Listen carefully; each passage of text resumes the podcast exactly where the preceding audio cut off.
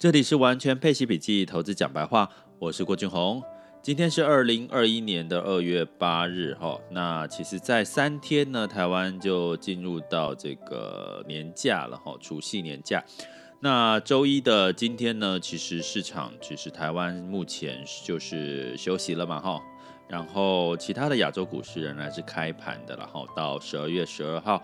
那恒生指数呢，目前的时间是上涨了两百点，哦，涨幅来到零点七一。那 A 股哦，基本上也是上涨小涨的一个格局，不过也慢慢的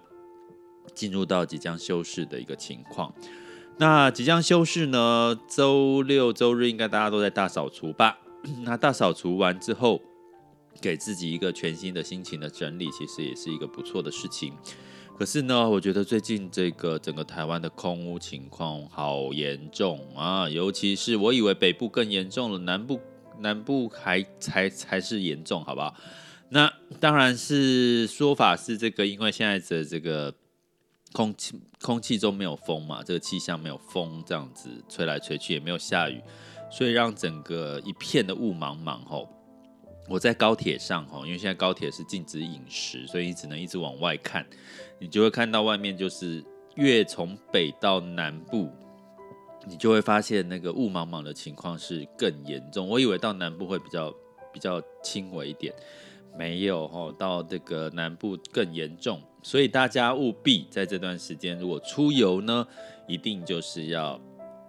戴口罩了哈，要不然这个呼吸系统哈可能会比较容易。受到一些影响，像我现在讲话就会有一点，好像总有一些些的这个好像会卡住的那种感觉，哈，就是呼吸道的部分。那呃，在台股休市呢，港股其实这几天应该收盘，我在想应该也都会是不错的表现，哈。那其实资金的一个休息的情况下呢，其实到底接下来我们要看什么？我最近。因为台股休市的情况，我可能会给各位开始来聊一些有关数字货币的一些状况哈。那数字货币呢，其实在北京有一个消息，就是其实大陆的这个数字货币其实是跑得很快的哈。从二零二零年开始，一直在这个深圳跟苏州，他们的采取方式是发放所谓的数位人民币的红包。那这个叫法定货币嘛，哈，那这个红包的概念就是说，你到银行哦，他们是透过银行哈，那你申请了之后，这个数位货币它就会给你两啊，目前北京是两百块了哈，两百块的红包的人民币其实也不少诶，将近快一千块的台币哈，那所以呢，这个是送的哈，所以你只要北京的。居民呢，从二月七号开始哈，上网登录哈，他用上网登录就可以报名参加，但但是他红包是抽签的哦，是用抽签的方式来发放，那要发出五万个红包，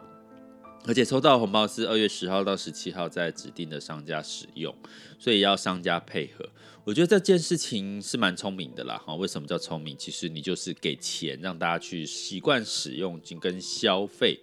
那但但是因为数位数位的人民币其实它跟法定货币，它是一个法定货币，所以它是跟人民币挂钩，所以你不用担心说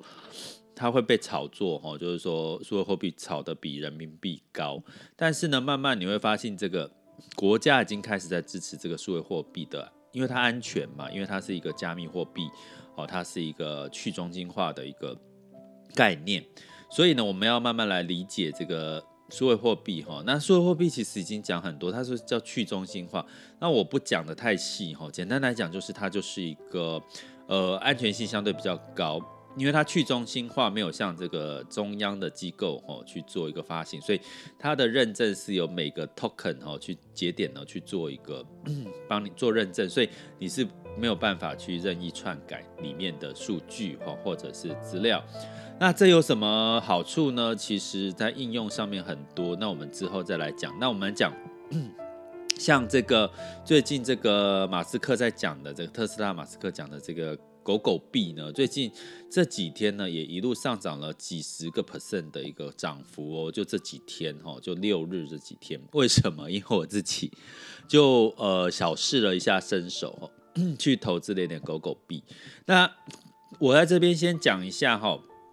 呃，我会建议，其其实我我在社团里面跟各位提到是，其实我觉得配息的投资的方策略其实是很好。是我现在呢，因为我本身是用这个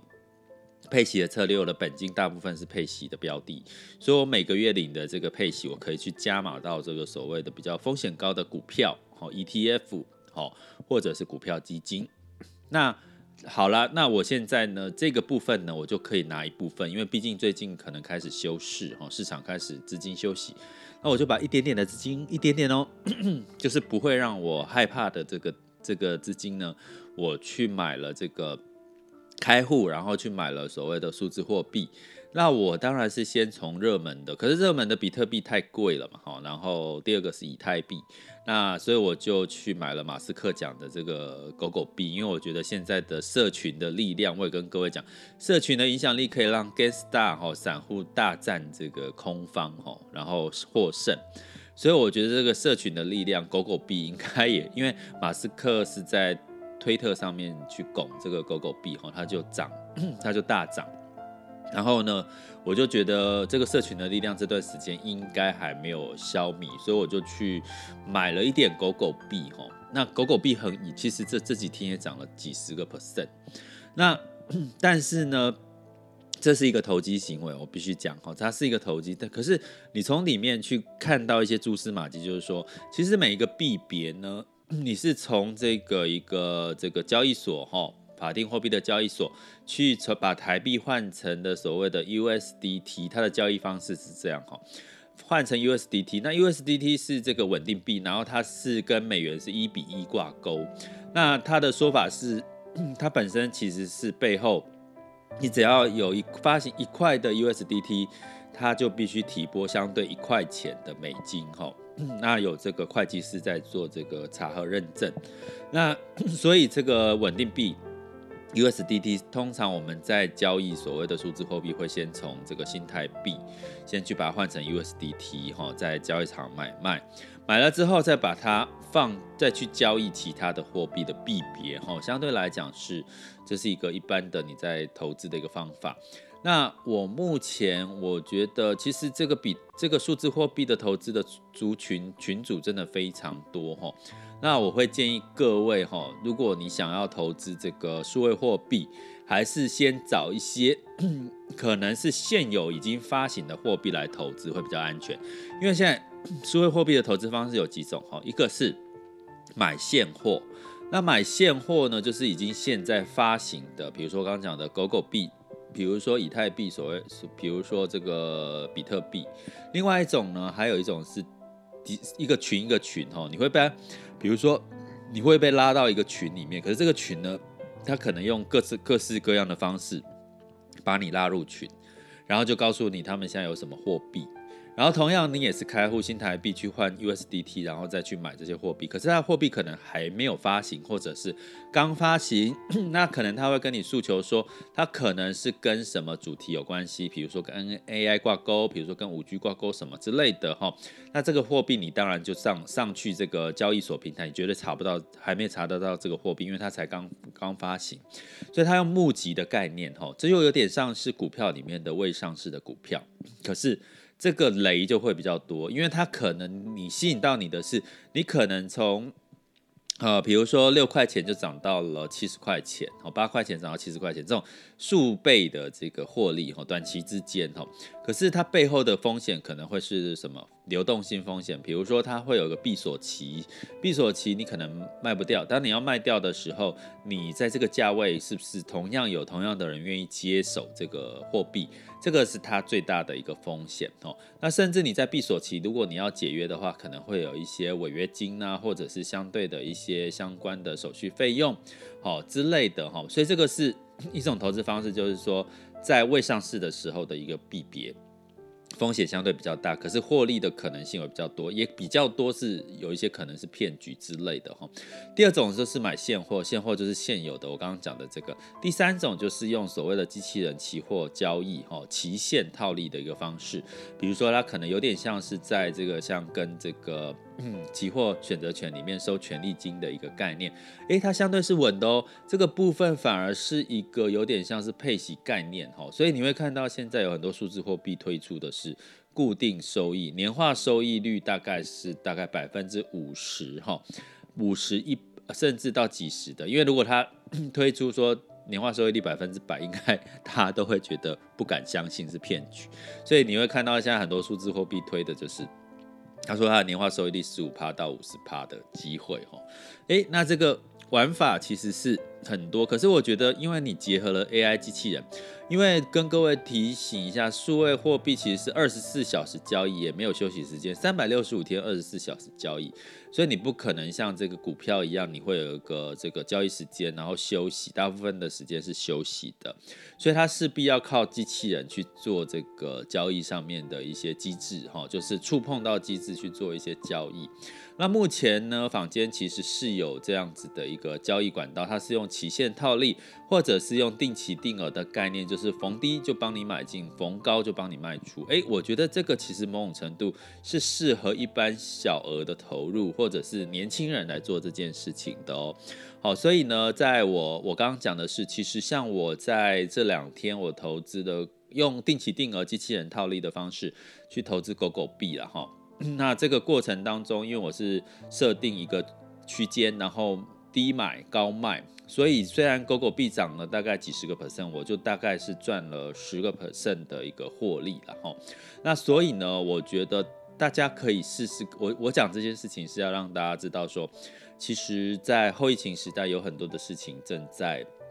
催生，数位货币也不像以前一样是好像是一个投机的行为，它开始已经出现了，呃，像中国的这个法定货币数位人民币，呃，ET 呃这个币比特币也要出所谓的 ETF 的这个标的的指数型的一个一个一个投资标的了，那当然还没有正式推出了哈，那可能应该有机会在二零二年有机会推出，那加上现在钱这个 in car box 就是到处钱到处乱窜的一个一个资金资金宽松的情况下，至少在二零二一年。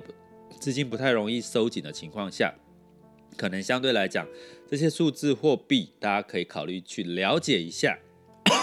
但是呢，可能也要了解自身的风险在哪里，后再去做投资，可能就会比较，呃，可以反而看有一些不同的一些获利的机会也说不定哦。接下来进入到二零二一年二月八日的全球市场盘势轻松聊。好，那最近空气真的不太好，到我的这个喉咙不太舒服哈。那希望大家可以就是多多保护自己，戴口罩。那同样的在。